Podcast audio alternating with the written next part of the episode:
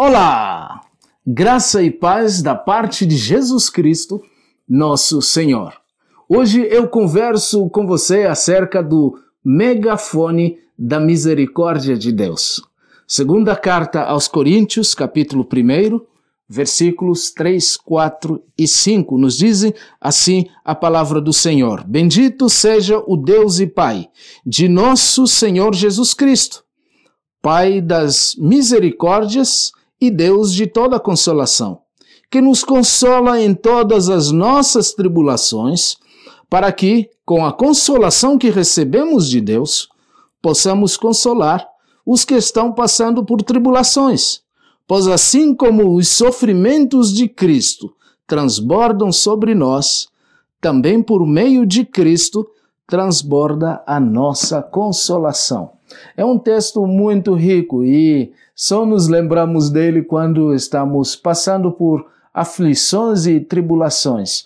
Mas a presença da misericórdia de Deus no nosso viver, na nossa vida, ela se faz presente dia a dia. Mesmo naqueles dias em que as circunstâncias não são tão agradáveis assim.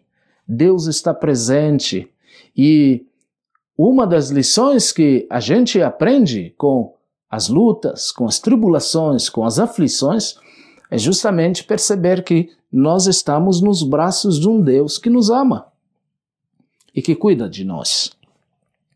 Interessante que as orações mais sinceras na vida de um crente você vai ouvi-las quando ele passa por aflições. Eu estou pensando em minha própria vida, momentos de tristeza, de angústias, talvez de enfermidade na família, de recursos financeiros escassos, foram momentos em que eu pude fazer uma retrospectiva da minha vida, introspecção talvez também, e fazer uma tomada de decisões e de compromisso diante de Deus que valeram a pena.